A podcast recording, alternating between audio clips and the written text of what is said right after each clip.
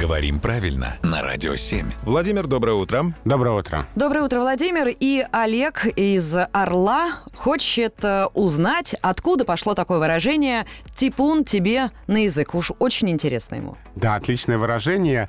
Любопытно, что спрашивает слушатель из «Орла». Потому что значение слова «типун» — это болезнь птиц. Хрящеватый нарост на кончике языка.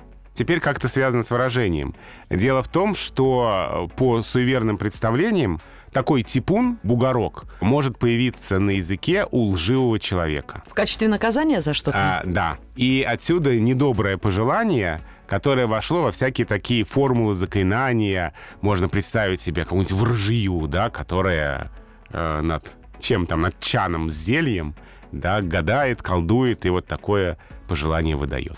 Насколько я помню, э, выражение «типун тебе на язык» э, мы говорим, когда эм, не хотим, чтобы сбылось то, о чем, собственно, говорит кто-то. Ну, когда кто-то сулит чего-то, да? Ну, да-да-да. Ну, то есть недоброе пожелание э, как тому, кто говорит не то, что следует. Ага. То есть вот если ты будешь говорить не то, что нужно, а, у тебя на языке вырастет этот самый бугорок, то есть ты заболеешь. А, вот э, такое, такая история. Ой, Ну, слушай, я так надеюсь, что мы все здесь все нужное говорили. Ну, мы вроде бы никаких Вот у нас не- закли- не, не было заклинаний- проколов, да? у нас? заклинаний не произносили, и, и чан с порошком э, убрали из студии. Давно уже, да. Владимир, спасибо.